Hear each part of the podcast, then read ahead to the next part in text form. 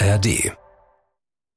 Talk mit Tees. Ich hatte ja Schwierigkeiten, hier so anzukommen, irgendwie in der Schule und in der Klasse. Und ich wurde am Anfang gemobbt und habe nicht so wirklich Freunde gefunden.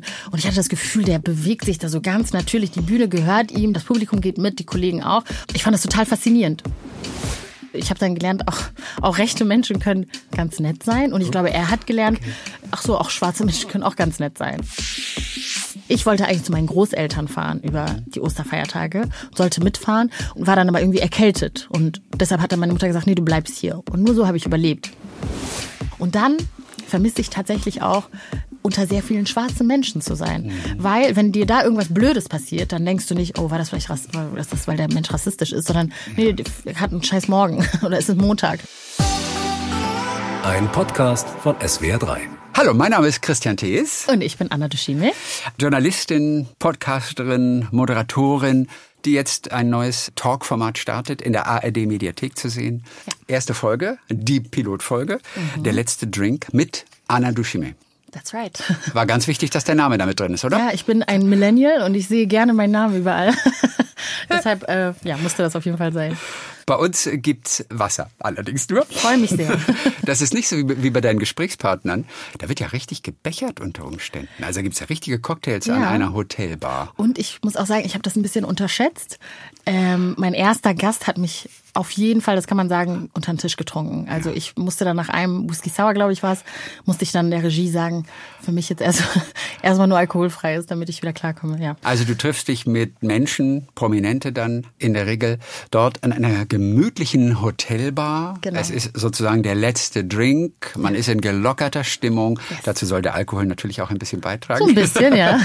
ja, ja. Und dann kann man irgendwie alles fragen, was einem zu später Stunde noch einfällt. So diese Atmosphäre, Kneipe, Eckkneipe kennst du. Ja, klar. Das ist Teil deiner Vita sozusagen. Richtig. Ja, ich bin äh, am Niederrhein groß geworden und mhm. äh, da habe ich als Studentin, ich glaube, ich habe aber so sogar schon vorher angefangen, aber auf jeden Fall als Studentin auch in einer Kneipe gearbeitet. Bierdoktor hieß sie.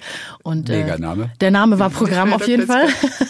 Und äh, da kamen echt auch immer sehr unterschiedliche Leute zusammen. Und da habe ich das so zum ersten Mal in Action gesehen, wie äh, eine Kneipe auch so ein verbindender Ort sein kann. Also mhm. ich habe sehr viel über Menschen gelernt. Ich war da gerade auch erst, glaube ich, weiß ich nicht, sieben Jahre oder acht Jahre in Deutschland. Ich dachte ähm, sieben oder acht Jahre alt. Ja, ich habe früher angefangen. ich, ich wäre sieben oder acht. Ja, ja. Äh, genau. Und habe da auch echt viele unterschiedliche Menschen kennengelernt, aber eben auch gesehen, dass da Menschen zusammenkommen, die vielleicht politisch ganz woanders stehen, also was, was die Einstellung angeht. Äh, oder was weiß ich, sozioökonomisch. Aber da eben ein Ort der Begegnung irgendwie hinkriegen. Und das fand ich ganz cool. Das wollte ich gerne in meiner Show auch machen. Was hast du über Menschen gelernt? Also, dass die mehr Alkohol vertragen als ich, auf jeden Fall. Das habe ich gelernt. Das vertragen viele, ja. Nee, ich habe ähm, ich hab echt viele interessante Gespräche geführt. Es gab mal äh, ein Gespräch mit jemandem, den ich jetzt heute, glaube ich, schon als sehr rechts äh, bezeichnen würde. Und ich hatte gedacht, dass er, wenn er mich sieht, eine schwarze Kellnerin, dass er vielleicht, das gab es ja auch wirklich tatsächlich in dem Laden mal, dass Leute sich von mir nicht bedienen lassen wollten. Und das habe ich halt eben auch gedacht, dass es bei ihm so wäre. Es war aber nicht so und es hat sich irgendwie ein Gespräch entwickelt und ich habe die ganze Zeit überhaupt nicht damit gerechnet, dass wir überhaupt miteinander sprechen. Habe mich aber darauf eingelassen und das war, also ich habe dann gelernt, auch, auch rechte Menschen können ganz nett sein und ich glaube, er hat gelernt, ach so, auch schwarze Menschen können auch ganz nett sein. Und mhm. ich weiß am Ende nicht, ob er dann eine andere Partei gewählt hat. Das kann ich mir nicht anmaßen zu sagen, aber äh, ich glaube, dass ohne dieses Gespräch würde jedenfalls irgendwie so ein, so, würden gewisse Gedanken erstmal gar nicht angestoßen werden bei ihm. So. Und es sind ja auch wirklich manchmal kuriose Biografien, ja. die dann da an der Theke hängen. Total. An wen musst du sofort denken? Also wenn ich äh, an, mein, an Wenn du an die, an, die, an die Stammkunden, in, in dem Fall noch damals, Eckkneipe, ja. Bierdoktor, an, an die Kunden denkst, mhm. möglicherweise auch Menschen die jeden Tag wiedergekommen sind oder regelmäßig Richtig. zumindest. Also es gab äh, noch einen Ableger vom Bierdoktor ähm, und da habe ich auch gearbeitet, weil ich mich eben mit dem Chef des Bierdoktors sehr gut verstanden habe und ähm, da habe ich tatsächlich beobachtet, dass es wirklich Menschen gibt, die dann irgendwie schon ab, weiß ich nicht, 15 Uhr haben wir glaube ich aufgemacht, die schon 15 Uhr da sind, sehr lange da sind und am Anfang muss ich ehrlich zugeben, habe ich immer nur gedacht, oh mein Gott, habe sie so ein bisschen bemitleidet ja. und dann das Gespräch dann und nicht also, unbedingt arbeitslos. Also und nicht unbedingt arbeitslos, beziehungsweise ich habe manchmal wirklich auch gesehen und das ist halt so die andere Seite dann des Alkohols, wie Menschen mit Arbeit begonnen haben und dann über die Monate dann sozusagen die Sucht sie überkommen hatten und dann ähm, war es dann irgendwie eine andere Biografie und es war ähm, also ich kann, ich, ich glaube, ich habe gelernt, nicht so in Kategorien und Schubladen zu denken und auch nicht so ja. oberflächlich zu sein und mhm. irgendwie zu sehen, man sieht jemanden, der sagt irgendwie bestimmte Dinge oder trinkt schon nachmittags oder so und nimmt dann an, dass man alles über diese Person weiß. Aber also ich habe oft im Biodoktor wie auch im Oldtimer sehr viel dann gelernt, dass da sehr viel dahinter steckt. Das wahnsinnig interessante Menschen waren. Ich denke da an einen ganz bestimmten Gast, Rolf, der hat mich der hat mich äh, beschenkt mit so, also der hatte, das klingt so blöd, ne, aber der hat selber nicht ja, besonders viel, aber der hat mir dann so ähm, immer so Tasten mitgebracht, so kleine Sachen, habe ich bis heute noch. Oh. Und es gab so ein Spar, äh, das also Menschen in NRW erinnern sich, glaube ich, aber es gibt so in Kneipen gibt es manchmal wie so ein Spar Programm irgendwie, was man sozusagen, also man spart gemeinsam und am Ende des Jahres macht man dann irgendwas äh, zusammen mit dem Geld. Und ich habe irgendwann herausgefunden, dass dieser Rolf immer für mich gespart hat, obwohl er kein Geld hatte. Oh nein. Ja, und, und was passierte dann mit dem dann, Ersparten? Also ich hab's dann, ich, hab, ich bin dann mit Rolf essen gegangen, ja. ähm, aber er ist dann irgendwann nach, äh, nach ein paar Jahren gestorben. Mhm. Und das waren, das sind so Dinge, immer wenn ich diese Tassen sehe, muss ich an ihn denken, muss an diese Begegnungen denken und wenn ich nicht äh, da gearbeitet hätte, wären wir uns wahrscheinlich nicht begegnet. Und ich glaube, es sollte mehr dieser Orte geben, wo Menschen, die sich sonst im Leben draußen nicht begegnen würden, begegnen können. Ob das jetzt mit Alkohol sein muss, ja. äh, sei jetzt mal dahingestellt. So ein Ort ist ja oft das Fußballstadion, Richtig. wo ja wirklich alle Klassen ja. aufeinandertreffen. Der Millionär und der schwere Geschäftsmann neben dem einfachen Arbeiter, ja. die sitzen vielleicht nicht immer, aber manchmal schon. Das, das ist tatsächlich etwas, was alle verbindet. Mhm. Genau wie so eine Kneipe. Könntest Total. du arbeiten dauerhaft in einer Kneipe? Für manche ist das ja wirklich das Glück. Jeden Abend bis zwei Uhr nachts und das ist für die das Glück auf Erden. Mhm. Ich kann mir das gar nicht vorstellen. Also es, es hat, es war total cool für mich äh, zu der Zeit. Das hat auch total in mein Leben reingepasst. Ich bin sowieso auch immer so eher so eine Nacht, äh, so ein Nachtmensch. Ja, jetzt habe ich ein Kind. Ich kann es mir schwer vorstellen, jetzt mit Kind. Mhm. Aber so zwischendurch fände ich das schon irgendwie ganz, ganz Ach, cool. Guck mal. Ja darf Personal zwischendurch eigentlich auch mal trinken. Du arbeitest ja nicht mehr aktiv, deswegen kannst du Deswegen das kann ich sagen, also wir haben mal einen, einen für den Gast und einen, einen nach hinten gemacht. Aber ich habe, ich konnte das, ich habe selber dann irgendwann gemerkt, ich krieg das nicht hin, ich kann da nicht weiterarbeiten, ich kann das Tablett nicht tragen ja. Äh, und habe dann manchmal so ein bisschen gefaked, sogar wenn ich dann einen Shot mit dem ähm, oder einen kurzen mit dem Gast getrunken habe, ja. habe ich dann, dann nicht ganz wirklich getrunken und dann wieder ausgespuckt. Sonst hätte Roberto Blanco dich ja auch nicht unter den Tisch trinken können. Richtig. In dem Fall. Dein erster Gast bei bei der Sendung. Roberto Blanco ja. wundert erstmal viele. Du startest mit so einem Talk-Format und, und, und du hast Roberto Blanco, ja. zu dem du aber eine besondere Beziehung hast. Richtig. Deswegen wolltest du den noch gerne genau, haben. Genau, der war wirklich mein Wunschgast, also ganz, ganz oben auf der Liste. Sogar ganz oben. Ja, sogar ganz oben. Und so ist es dann auch am Ende geworden. Das hat mich sehr gefreut. Ähm, ich habe, also ich bin 1999 äh, nach Deutschland gezogen und da gab es wenige Schwarze im deutschen Fernsehen. Wobei, glaube ich, sogar ein bisschen mehr als heute, aber egal. Mhm. Und ähm, aber wirklich? Ja, also wenn ich so darüber nachdenke, guck mal, es gab doch Talkformate, Ricky, Ricky, Anna, ähm, Annabelle, Arabella, Arabella Kiesbauer. Ähm, es gab äh, bei Viva gab es Milka Fernandes, Mola Adebisi, okay, okay. Äh, Daisy D. Also sind schon echt, fallen mir jetzt ein paar ein. Gut, es gibt auch die klassischen Musiksender nicht mehr so. Und das war eben der Punkt. Ja. Da habe ich so ähm, schwarze äh, Moderatoren eher und, und Entertainer eher verortet. Mhm. So neue Musik, Popmusik, Hip-Hop ja. und so weiter. Die coolen halt. Ne, so ein bisschen, die Cool Kids. Und dann habe ich mich dann so gewundert, dass er dann eben dieser schwarze Mann im Schlager so präsent ist und also ne, und ich habe das nicht, ich habe das gar nicht verstanden, weil ich dann ja auch irgendwann gerafft habe, was Schlager ist. Und du warst zehn Jahre alt genau, zu dem zehn, Zeitpunkt. Ja. Ihr kamt aus Ruanda, ja. seid geflüchtet von dort. Mhm. Das heißt, zehn Jahre alt, Richtig. eigentlich aus Ruanda. Ja. Du kommst und erlebst einen schwarzen Menschen, genau. der Schlager singt. Der Schlager singt. Wie hast du das damals empfunden, diese Art von Musik überhaupt? Ich habe das überhaupt nicht verstanden. Also ich habe auch die Musik nicht verstanden. Also in Rwanda gibt es auch natürlich traditionelle Musik, mhm. die ist aber jetzt mit Schlager nicht so wirklich Nein. zu vergleichen. Und ähm, der Punkt ist aber, dass die traditionelle Musik in Rwanda sehr geschätzt wird. Also die läuft jetzt nicht in Clubs oder so, mhm. aber man hat da so einen großen Respekt vor. Und den Eindruck hatte ich bei Schlager hier in Deutschland nicht. Ich hatte das Gefühl, die Leute lachen da irgendwie drüber. Und ich habe das nicht verstanden, weil für mich war das jetzt nicht eine schlechtere Musik in dem mhm. Sinne. Es war einfach wie Metal oder so, da habe ich jetzt keinen Zugang zu, aber ich finde sie jetzt qualitativ oder handwerklich nicht Nein. schlechter. Nee, Kinder sehen Schlager ja auch ganz anders als genau. Erwachsene. Ne? Und eigentlich jetzt, wo ich mich auch viel mit Roberto Blanco beschäftigt habe, finde ich das ein oder andere Lied von ihm auf jeden Fall sehr, sehr gut und kann dazu auch äh, tanzen oder wippen. Ja. Und für mich, ich habe das, ich fand das total faszinierend, dass er da irgendwie in diesen Shows aufgetreten ist und ähm, wollte irgendwie, also nicht mit zehn, da habe ich glaube ich noch nicht so die, die Nuancen irgendwie verstanden, aber ich glaube, ich fand das so ich hatte ja Schwierigkeiten, ja, so anzukommen, irgendwie in der Schule und in der Klasse. Und ich wurde am Anfang gemobbt und habe nicht so wirklich Freunde gefunden. Und ich hatte das Gefühl, der bewegt sich da so ganz natürlich. Die Bühne gehört ihm, die, das Publikum geht mit, die Kollegen auch und Kolleginnen. Und ich fand das total faszinierend. Und ich dachte so, wie macht er das? Und deshalb ist das so ein schöner Moment, dass ich ihn jetzt ähm, sehr viele Jahre später äh, interviewen kann und das alles ausfragen kann. Und es war ja auch eine wirklich interessante Unterhaltung mit ihm, denn die Diskussion, äh, wie schwierig es so mit schwarzer Hautfarbe auch teilweise ist und Rassismus in Deutschland, die wollte er mit dir einfach nicht wirklich führen. Richtig. Das, das, aber es ist wirklich interessant, ja. weil er da konträr zu allen aus den jungen Generationen jetzt mhm. ist, bei denen das natürlich ein großes Thema ist, hypersensibel und ja. manchmal vielleicht auch ein bisschen zu viel, aber der Konsens ist im, im Moment eigentlich da. Ja. Und dann möchtest du eigentlich auch Roberto Blanco auf deiner Seite wissen, auch mal jemanden aus einer anderen Generation. Ja. Und der geht da null drauf, null drauf ein. ein. Der, der hat eine Gelassenheit, der hätte eigentlich vom Barhocker kippen müssen. Ne? Aber das habe ich auch mitgenommen von ihm, ne? diese ja. Gelassenheit. Also ich glaube nicht, dass man mit Gelassenheit Rassismus irgendwie wegmachen kann. Nein, nein, aber ich glaube schon, dass es natürlich einen Unterschied macht, wie man äh, dem so begegnet. Ich möchte damit jetzt nicht die Last auf die Menschen äh, setzen, die wie ich äh, unter Rassismus leiden, dass sie jetzt einfach noch ein bisschen gelassener durchs Leben gehen sollen. Das nee. ist ein bisschen zu einfach. Ja, darum geht es ähm, ja auch gar nicht. Aber ich habe wirklich viel, doch auch das mitnehmen können von ihm und dass er sich nicht so sehr darauf einlassen würde. Damit habe ich sogar ein bisschen gerechnet, weil ich bei ihm immer gesehen habe, dass er dieses Entertainer-Sein sehr schützt. Also der lässt da eigentlich nichts ran. Der ist sehr ich glaube, dass er eigentlich ein politischer Mensch ist, mhm. aber der ähm, lässt das Politische dann nicht, nicht so richtig äh, reinkommen in, das, äh, ja. in, in, in seine Entertainment-Persona. Aber er sagt ja selbst, er macht es, also er kann es nicht an- und ausstellen. So ist er einfach. Mhm.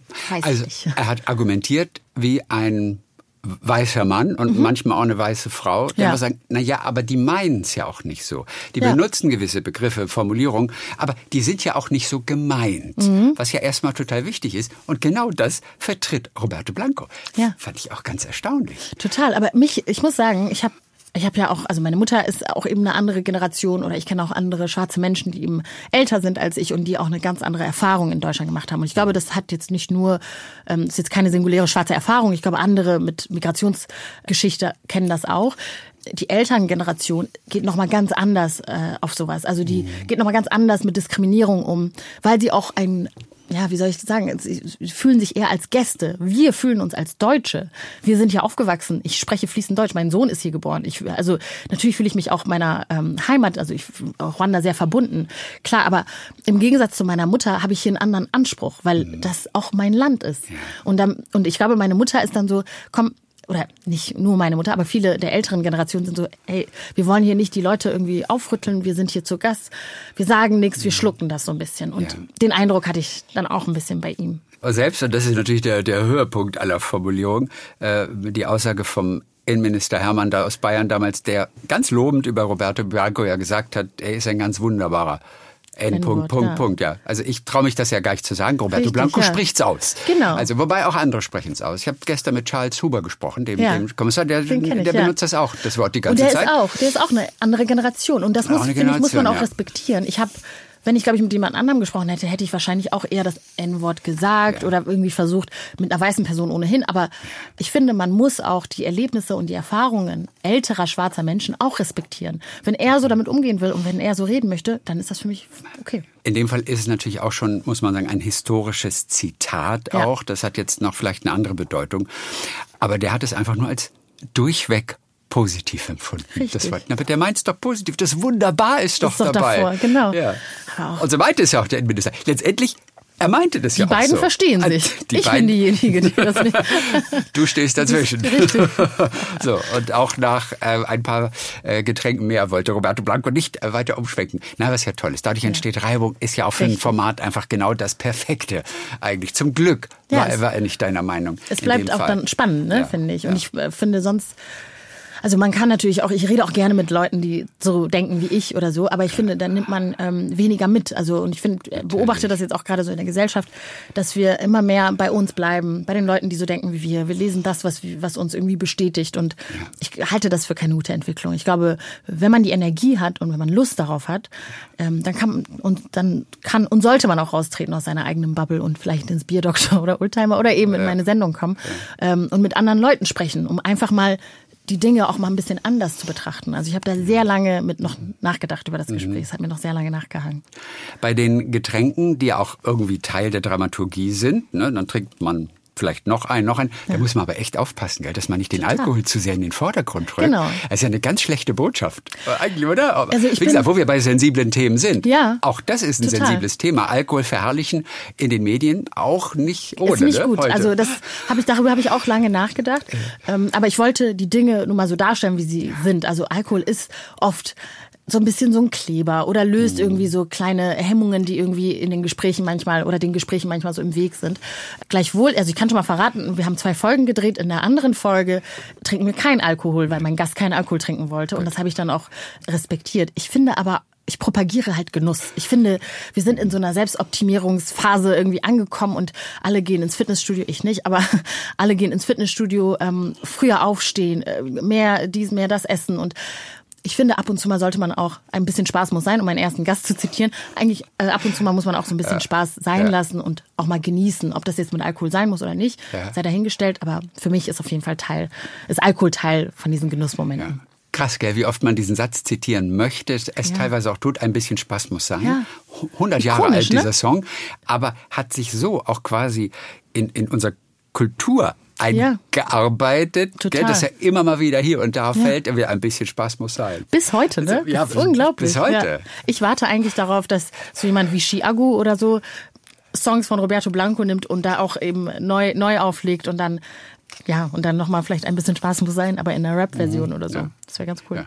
Also die Begegnung mit Roberto Blanco hat sicherlich auf jeden Fall Interesse erzeugt bei vielen, ne, weil das auch wirklich ein ganz guter cool. Clinch ist ja. zwischen euch. Das Wo man auch echt aufpassen muss, dass man nicht quasi so ja, das nicht so der, der, dass er so den Papa raushängen lässt ja. und kleines Ding, du hast noch genau. wirklich viel vor dir. Ja.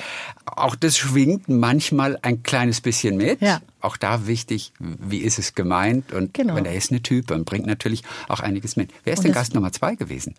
Ähm, ich weiß gar nicht, ob ich das sagen darf, ehrlich gesagt. Warum nicht eigentlich? Hm, weil wir nicht wissen, ob die Folge ausgestrahlt wird. Und dann ist es ein Argument. Dann, genau, okay. aber ähm, ich wollte nur noch mal sagen dazu auch, das haben mir viele Leute gesagt tatsächlich, dass sie das Gefühl haben, sie kennen mich sonst, wie ich bin. Warum bin ich da nicht in der Sendung ein bisschen größer aufgetreten? Ah, und okay. ich finde es halt so, also ich halte es so, wenn man Gastgeberin ist, mhm. dann versucht man auch alles, damit sich der Gast wohlfühlt, egal wie unterschiedlicher Meinung man halt ist. Deshalb habe ja. ich ihn auch oft äh, länger ausreden lassen, bin ihm nicht ins Wort gefallen, weil ich finde, dass es sich halt nur mal so gehört. Und ich ja. wollte ja von, ich habe ihn ja eingeladen, ich wollte ja von ihm hören. Ja. Und ich hätte das nicht so gut gefunden, wenn ich da total konfrontativ in jede, in jeden Satz da so reingegrätscht wäre. Ja, wäre auch spannend gewesen, aber der Gast ist das Wichtigste. Und es war ja genug Reibung da. Du hast genau. ihn ja genug gekitzelt und, und er zurück. ja. Aber auf der Gästeliste ist bei dir also deine Wunschgäste, die du hättest. Was, mit wen hättest du gerne noch mal ja. in Zukunft da? Also Arabella Kiesbauer haben wir vorhin äh, ja. gesagt, äh, die finde ich total spannend und auch total cool. Shirin David finde ich aber auch eine wahnsinnig spannende Persönlichkeit. Mhm. Ähm, wenn es international sein darf, Oprah Winfrey, warum nicht? Man kann ja mal träumen. Beyoncé, klar. Aber ich finde, in Deutschland haben wir auch genug spannende Persönlichkeit und äh, auf die freue ich mich erstmal. Aber hier fast alles People of Color dann immer. Aber es ist nicht Konzept der stimmt, Sendung. Stimmt, ja, ist aber nicht Konzept der Sendung, hast recht.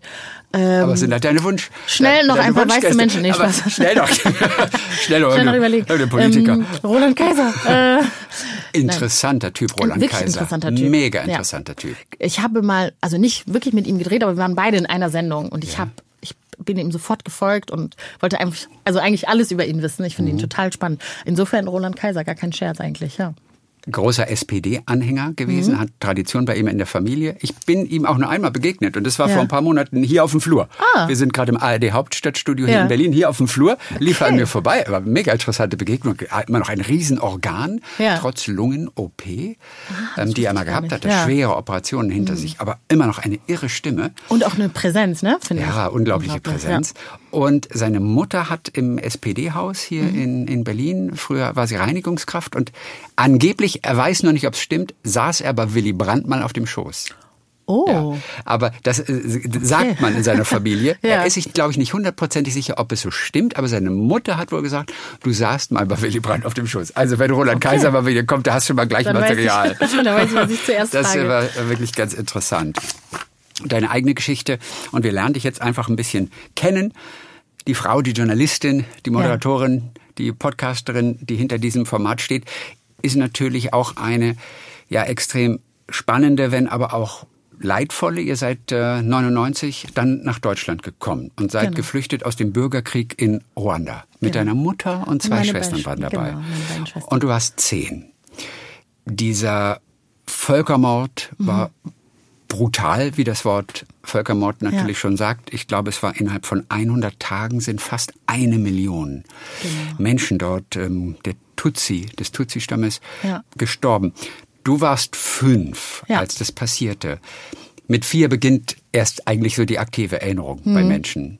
Was hast du aus dieser Zeit damals mitbekommen? Bekommen. Ja, es ist immer schwer für mich jetzt im Nachgang äh, sagen zu können, habe ich das ganz sicher gesehen oder sind es auch äh, Dinge, die mir erzählt Erzählung. worden sind, die mhm. sich dann so vermischen. Ja. Mm, aber so ein paar Dinge ähm, habe ich dann ja, wir haben Gott sei Dank in meiner Familie, wir reden da sehr viel und sehr offen darüber. Okay. Meine Mutter ist jetzt auch Traumatherapeutin, hat sich sozusagen aufgrund der ähm, Ereignisse dann zur Traumatherapeutin ausbilden lassen, um eben zurückgehen zu können nach Rwanda, um und den Menschen dort zu helfen. Was, was ja ein unglaublicher Ansatz ist. Total. Also Oder? Ich, was hat sie vorher gemacht? Äh, sie war vorher, sie hat bei, vorher bei Oxfam gearbeitet, okay. also bei einer NGO. NGO. Sie hat mhm. Soziologie studiert. Ja. Ähm, war jetzt nicht so weit entfernt, aber jetzt auch nicht. Also ich kann viele Menschen verstehen, die nach sowas ähm, sagen, damit möchte ich erstmal nichts zu tun haben. Sie hat aber genau das Umgekehrte gewählt und hat gesagt, ich möchte da so viel wie möglich damit zu tun haben und vielen anderen Menschen ja. ähm, damit helfen. Ja, ist auch eine unglaubliche Frau, ist auf ja. jeden Fall auch ähm, eins meiner Vorbilder. Ja. Ähm, genau, also ich erinnere mich, wir waren in, in einem Hotel, wir sind dann, also wir haben uns versteckt, das war ja so über die Osterfeiertage und das sind dann auch so diese Momente, wo man so merkt, wie ähm, ja wie fragil das alles irgendwie ist. Ne? Also ich wollte eigentlich zu meinen Großeltern fahren über mhm. die Osterfeiertage, sollte mitfahren und bin war dann aber irgendwie erkältet und deshalb hat dann meine Mutter gesagt, nee, du bleibst hier. Und nur so habe ich überlebt, weil meine Großeltern sind umgebracht worden. Also wenn ich da mitgegangen wäre und das sind so diese Geschichten, mhm. die sich da so durchziehen, dass man immer darüber nachdenkt, so was das hängt so alles am, am seidenen Faden. Also ich hätte ja theoretisch wirklich da mitfahren können. Ich hatte nur eine blöde Erkältung. Und an sowas kann ich mich erinnern. Ich kann mich erinnern, wie wir äh, eben aus unserem Haus geflohen sind. Äh, mein Vater war Lehrer äh, und Korrektor in einer Schule und wir haben da ganz in der Nähe gewohnt, mhm. eigentlich auf dem gleichen Gelände. Also sind wir eben, wie ganz viele Familien da in der Nachbarschaft, in diese Schule geflohen. Und da sind links und rechts immer Bomben gefallen. Und es war so ein ganz normaler Alltag für uns äh, in dieser Zeit. Und irgendwann wurde mein Vater dann auch umgebracht mit den anderen Männern. Also die sind da sehr methodisch vorgegangen, dass sie zunächst die Männer umgebracht haben mhm. und dann zurückgekommen wären für uns. Dann sind und wir du hast es mitbekommen als Das habe ich mitbekommen. Das sind so, also das sind dann auch Bilder, glaube ich, die man nicht vergessen darf und die dann auch zum Beispiel jetzt, was gerade passiert, was wir gerade ähm, in Nahost äh, hören und erleben, da vermeide ich es gerade eben äh, Videos zu sehen, weil da mhm. wirklich viele Erinnerungen ja. hochkommen. Ja. Genau, das sind halt so diese Sachen, an die ich mich erinnern kann. Und äh, dann sind wir in ein Hotel geflohen. Das ist dann später das Hotel Rwanda berühmt geworden genau. im Film. Also im Film heißt es dann Hotel Rwanda. Da, also das Hotel hieß aber damals Hotel Mikolin. Und da haben das wir Hotel der tausend Hügel.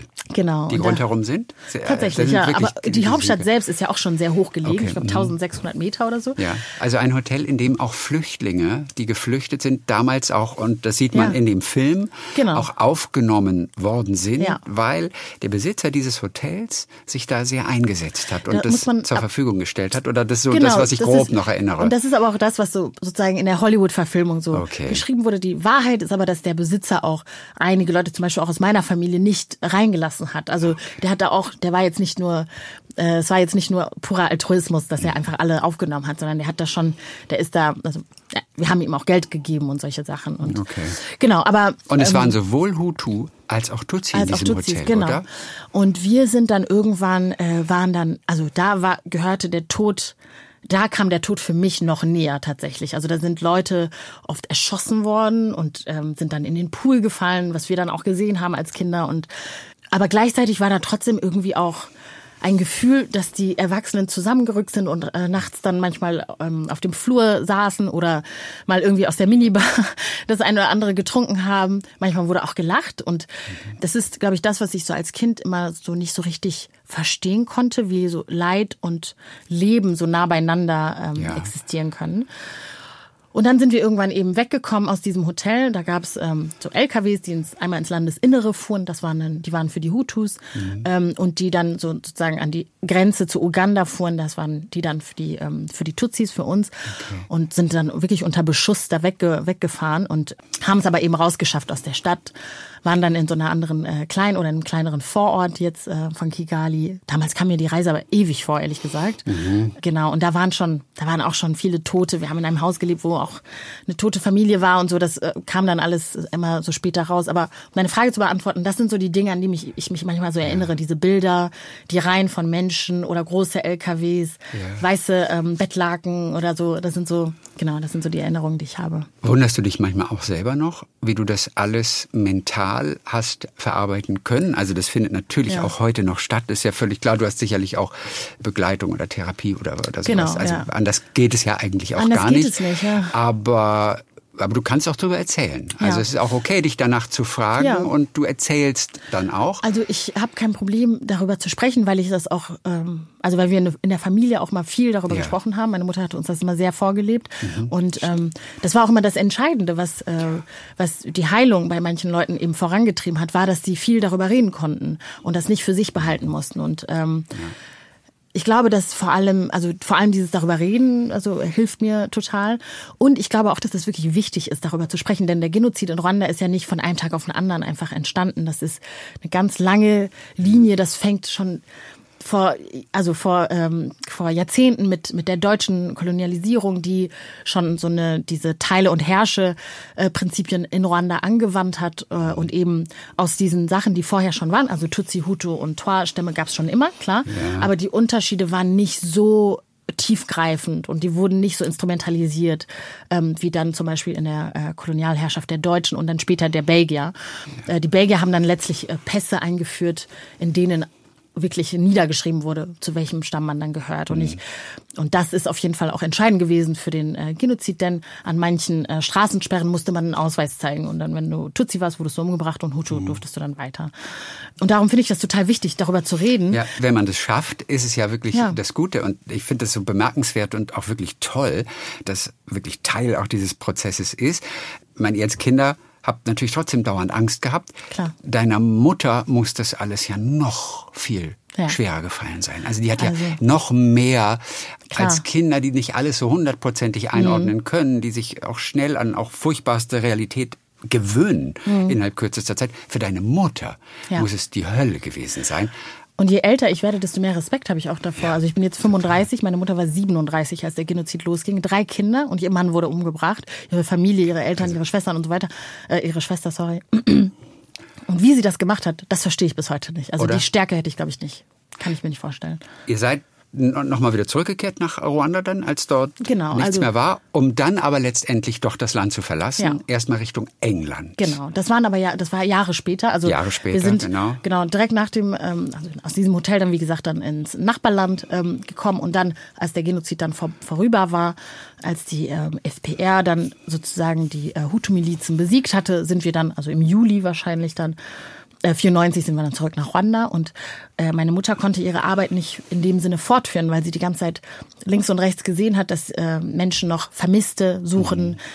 Oder die, die tot sind, nicht genau wissen oder nicht genau wissen, wo ihre Toten liegen. Das ist auch mhm. nochmal was sehr Wichtiges, um abschließen zu können, ist, dass man die, die toten Menschen begraben kann. Und, und sie hat das so gesehen und dachte, ich kann jetzt nicht weiter ähm, meine Arbeit bei, bei Oxfam einfach ganz normal weitermachen. So organisatorische Arbeit. Genau. Also so, sollte mehr hat, sein. Genau, es sollte mehr sein. Und äh, dann hat sie dann mit ihnen äh, besprochen, dass sie halt sozusagen nach England gehen möchte und zu ihrer ähm, zu ihrem Soziologiestudium zusätzlich so eine traumatherapeutische ähm, so ein traumatherapeutisches Zusatzstudium in eben. England. Oder genau. das ging auch ohne Asyl. Also man konnte oder? Ja, man konnte wegen äh, also wegen Studium halt. Ne? Okay, und weil Oxfam wahrscheinlich mit drei Kindern dahinter, Studium. Ja. Oxfam. Und weil sie, äh, weil wahrscheinlich war dann klar, dass sie auf jeden Fall zurückkommt nach Ruanda, so dass ja. dann irgendwie Oxfam dafür gebürgt hat oder so, was weiß ich.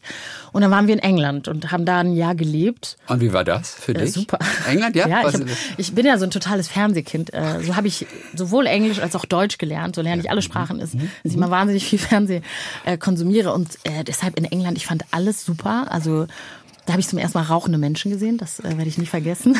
Und Menschen mit Tattoos und das war, fand ich total beeindruckend alles. Wir sind in die Kirche gegangen, ja. haben Anschluss gefunden und ja, also England fand ich, fand ich ganz, ganz cool.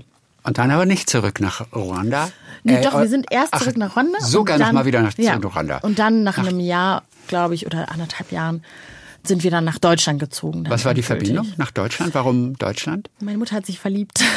Der beste, der beste aller Gründe. Der beste aller Gründe, genau. Und wo war sich, das? Ähm, in, in Ruanda haben die sich getroffen, oder ja, wo? sie kannten sich noch von früher, auch aus Ruanda. Also der, ähm, mein Stiefvater Helmut, schöne Grüße an dieser Stelle. Ja. Ähm, er hat in Ruanda mal als Pfarrer gearbeitet, vor Ewigkeiten.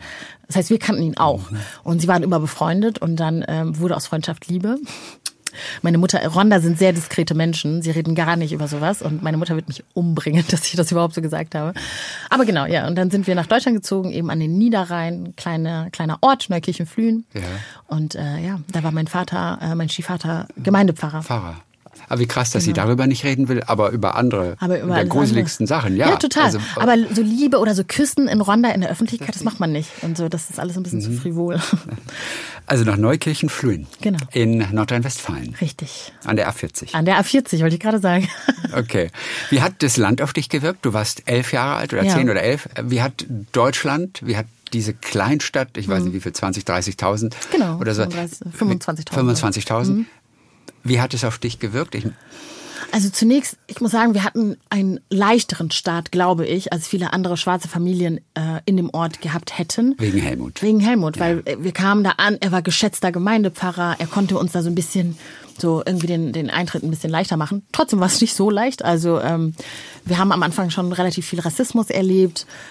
In der Schule auch vor allem die Mitschüler? Auch in der Schule, ähm, würde ich gar nicht sagen vor allem, Straße. aber auf der, also auf der Straße auf jeden Fall auch, in der Schule.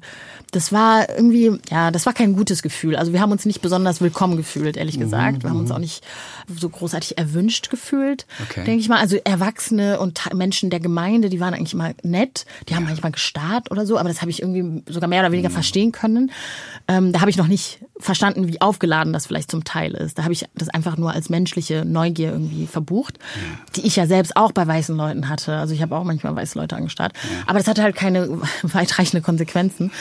Ja, also das erste Jahr oder die ersten Jahre waren schon tough, ehrlich gesagt. Aber ähm, dann wurde es immer besser. Also wir haben dann Freundschaften geschlossen. Mhm. Ähm, wir sind dann irgendwie, ich habe dann angefangen, Mensch, ärgere dich nicht zu spielen. Raff ich bis heute nicht, ehrlich gesagt. Nein, das ist nicht dein Aber Arzt. Wirklich, also ich Wie, wie, was raffst du an Mensch, Spiele, ärgere dich nicht? Ich, ich bin, glaube ich, nicht so ein Mensch, der sich so gut, also wenn mir jemand Spiele erklärt, dann schalte ich immer sofort ab. Ich weiß nicht, was bei mir passiert. Ja, aber das kann aber, ich verstehen. Ja, weil ja. es am Anfang auch alles kompliziert ist. Total. Sich zum ersten Mal so eine Spielanleitung durchzulesen, das ist die Hölle.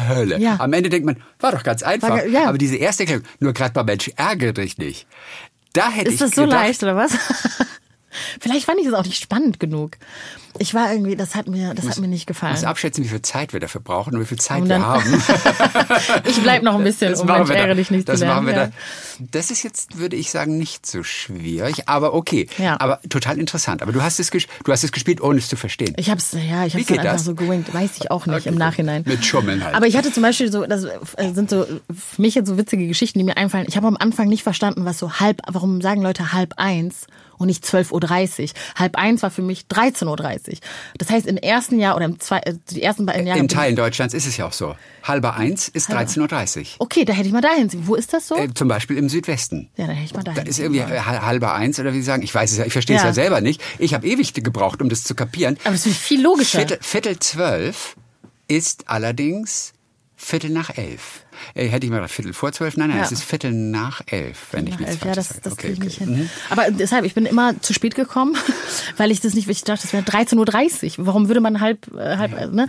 Halb Aber eins. genau, das waren so ein bisschen so, ähm, ja, so Sachen, die irgendwie so kennzeichnend waren für unseren Staat, also ein bisschen holpriger, aber ja. ich habe zum Teil auch heute noch Freundinnen, die ich damals kennengelernt habe und ähm, meine Eltern cool. wohnen inzwischen in Essen, aber ich gehe da immer noch gerne zurück nach Neukirchenflühen. Und cool. in den Bierdoktor sowieso. Und mit dieser Geschichte, was bist du für ein, eine Teenagerin gewesen? Außer, dass du natürlich offensichtlich viel fern geguckt ja. hast, dann immer, sowohl in England als auch in Deutschland, wie du erzählt hast.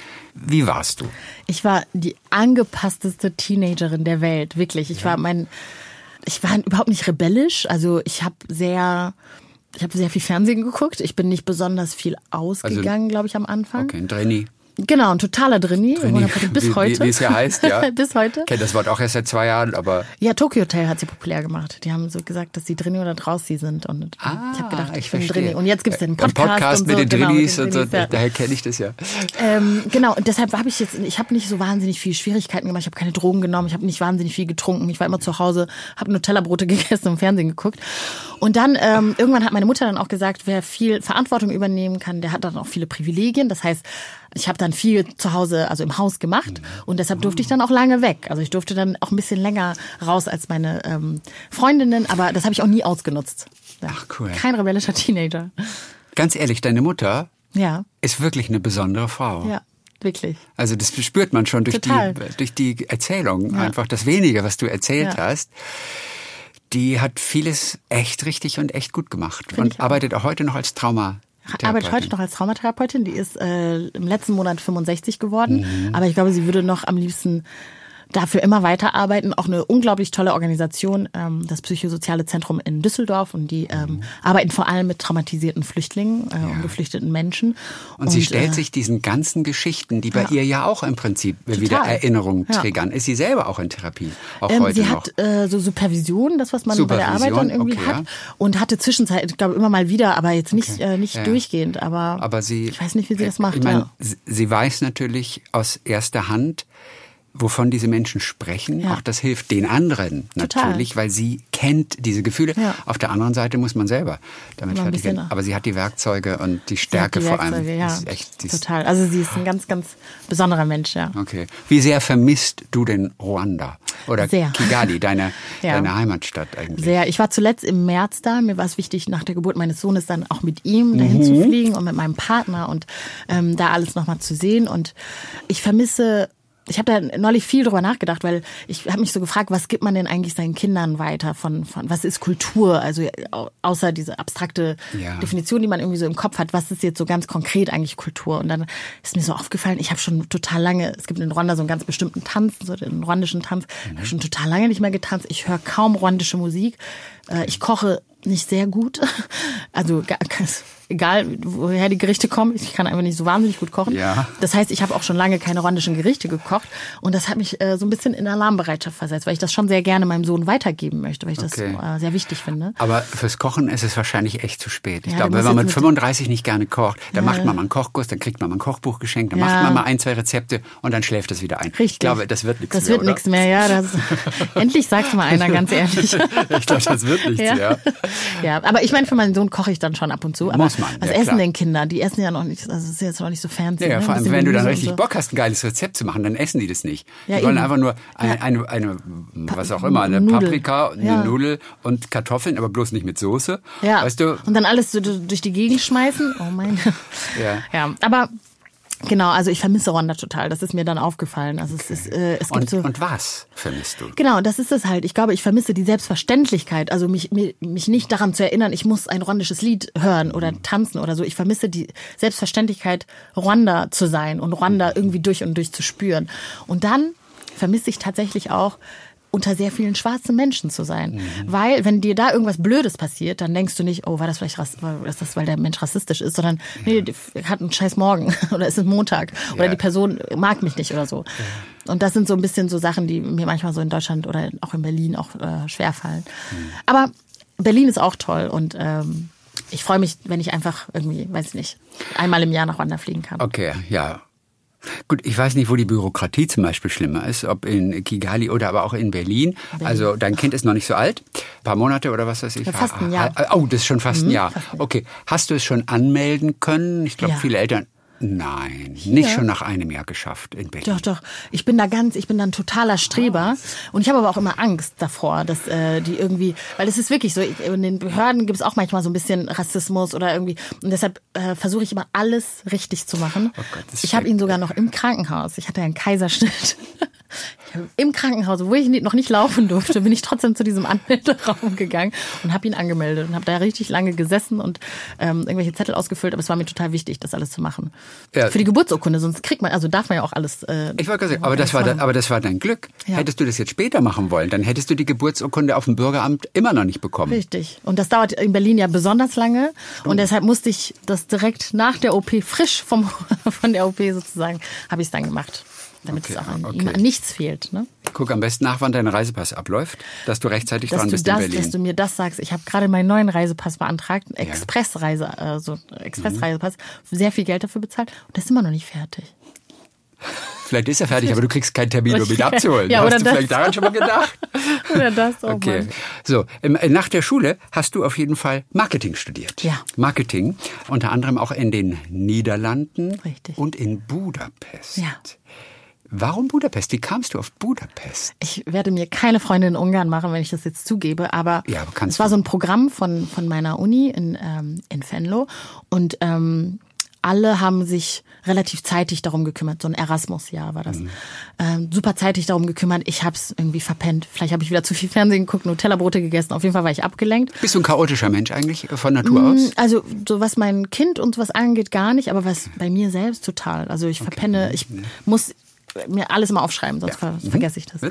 Genau, und dann äh, waren sozusagen alle beliebten Destinationen weg, also Sevilla und äh, was weiß ich nicht alles, Südamerika und so weiter. Und dann war nur noch Budapest übrig. Also habe ich dann einfach Budapest genommen. Aber ich bereue es nicht. Das war mhm. total, das war total cool. Also es war eine sehr, sehr gute Erfahrung für mich. Ja. Und wie lange warst du da? Äh, ich glaube sieben oder acht Monate. Okay. Genau. Ich habe auch versucht, Ungarisch zu lernen. Betonung versucht. Ja, aber, also das Studium läuft dann auf was? Auf Englisch? Ist das schon so Marketing International Sprache? Ja, oder, nee, gar, es war gar, überhaupt nicht so international. Venlo ist ja eine Grenzstadt, ist ja eigentlich fast in, nee, nicht, ist nicht in Deutschland, ist fast in Deutschland, um Gottes Willen. Aber, ja, aber fast, fast, in Deutschland. Ähm, und deshalb war alles auf Deutsch. Also die haben sich auf diese, auf die ähm, Studenten sozusagen eingestellt, die dann äh, rüberkommen.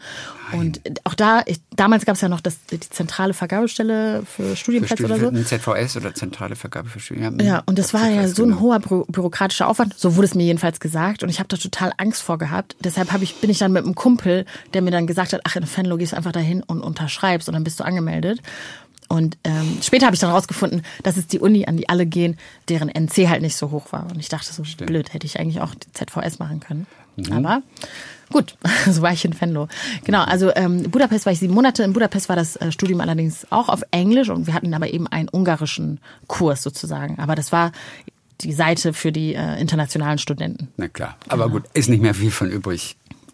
Braucht auch keiner jetzt. Oder wenn man nicht permanent in Ungarn ist. Also Richtig, vom Ungarischen her. Ja, also ich ja. habe es auch nicht, also es ist wirklich eine unfassbar schwere Sprache hm. und ich habe es äh, einfach nicht wirklich geschafft. Also ich kann so, nee, ich kann nichts.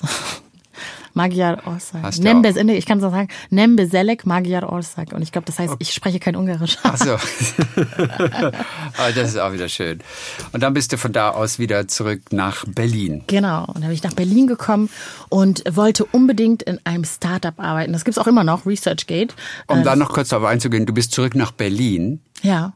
Du hast dir ein Zugticket gelöst bist aber mit dem Bus nach Berlin gefahren. ja, wow. Also, weißt du das? Deswegen, das hatte ich im Hinterkopf, als ja. ich dich gerade fragte, bist du eigentlich chaotisch? chaotisch? Soll ich dir was sagen? Ich war da vorher auf einer Party gewesen. Also es war ein bisschen chaotisch und ein bisschen Alkohol.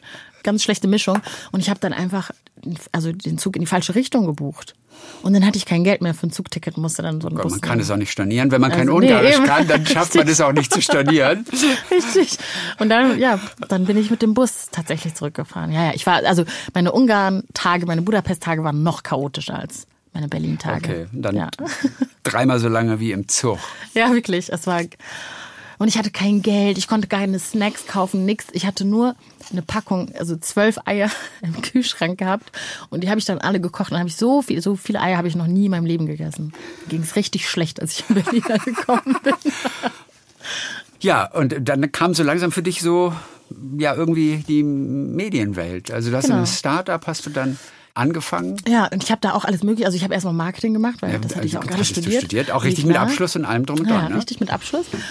Genau, also im Startup dann alle möglichen, wie das so üblich ist, macht man irgendwie alles Mögliche da und es kam eine Freundin von mir, die auch dann in einer Abteilung mit mir gearbeitet hat und die meinte so, Mensch, du liest doch den ganzen Tag so Buzzfeed-Artikel. Hast du gehört, dass sie nach Deutschland kommen? Und ich, oh.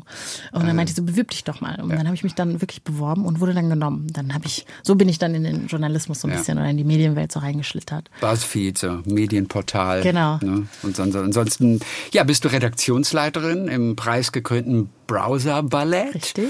Mit den ganzen lustigen, ich habe ja, ich hab ja wirklich 100 Jahre nicht verstanden, was ist eigentlich Browser-Ballett? Weil das so kleine satirische Filmchen unterschiedlichster Art sind. Also ja. es ist schon, da bist ja. du äh, auch heute noch. Genau. Auch mal zu sehen vor der Kamera als überforderte ja. Redaktionsleiterin, also in ja, einem also oder anderen Filmchen. Spiele gar nicht so viel dann.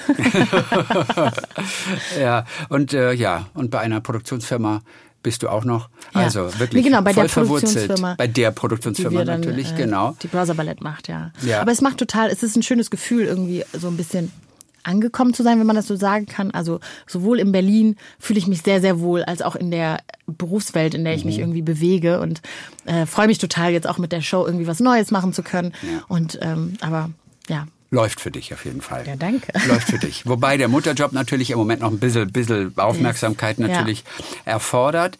Bis man die Kita ja, losgeht. Man wird ja zum Stillstand quasi so ein bisschen gezwungen. Ansonsten hast du hier und da, warst ja sehr umtriebig und immer ja. viele Jobs, immer am Machen und so weiter. Jetzt sind aber plötzlich ganz andere Qualitäten, ganz ja. andere Zeitfenster. Richtig. Gefragt, wie war für dich so der Einstieg ins Mutterdasein? Chaotisch, also wie es für mich irgendwie üblich ist. Mhm. Nee, also ähm, es war für mich echt schwer, muss ich ganz ehrlich sagen. Also ich hatte, ähm, ich habe mich auch oft in die Arbeit gestürzt, um über manche Dinge nicht nachdenken zu müssen mhm. oder so, oder wenn es mir irgendwie nicht gut ging. Ähm, da habe ich das, das so ein bisschen gewählt als, als ähm, Art des Umgangs und das ging dann plötzlich nicht. Also musste ich mich dann äh, zum Ende der Schwangerschaft, also wenn man dann so in Mutterschutz ist, äh, glaube ich, heißt es, und, ähm, und dann nach der, der Geburt, da muss man sich ja mit diesen komplett verrückten Gefühlen irgendwie auseinandersetzen und ich hatte dann meine Krücken nicht. Also ich hatte die Arbeit nicht, ich konnte jetzt nicht einfach mal irgendwie einen Freund treffen und irgendwie, also ich war, ich musste zu Hause sein und ich musste mich diesen Gefühlen stellen. Und ich mhm. glaube, die Zeit nach der Geburt, das Wochenbett war sehr schwer auch für mich. Also ich hatte keine leichte Schwangerschaft und dann war das Wochenbett auch irgendwie mhm. schwierig und aber am Ende hat sich irgendwie dieser Kampf gelohnt. Also erstens ist mein Sohn perfekt. Welche Mutter sagt das nicht? Aber, aber, er, aber, er ist auch ein gechilltes Kind. Er ist ein extrem gechilltes Kind. Es gibt ja ganz andere Gott sei Kinder. Dank. Da würden ja. wir wahrscheinlich nicht zusammensitzen jetzt hier. Nee, da müsste ich die ganze Zeit auf die Uhr gucken. Nee, der ist also, jetzt gerade entspannt bei, bei seinem Vater. Ja. Und ähm, aber es hat sich irgendwie gelohnt, weil ich dann jetzt doch äh, gelernt habe, einfach mich mit mich meinen Gefühlen und meinen mhm Dämonen will ich jetzt nicht sagen, aber ja. so dem inneren äh, Leben, was man irgendwie manchmal so verdrängt, man einfach macht zu stellen. Ne? Schritte nach vorne genau. dann auch tatsächlich, weil man dazu gezwungen ja. wird. Also das hätte ich, glaube ich, nicht gemacht, äh, ohne, ja. ohne, wenn ich das nicht gemusst hätte. Insofern finde ich das eigentlich ganz gut, äh, gezwungen zu werden zu diesem Stillstand. Du musstest jetzt richtig erwachsen werden eigentlich, oder? Richtig, ja.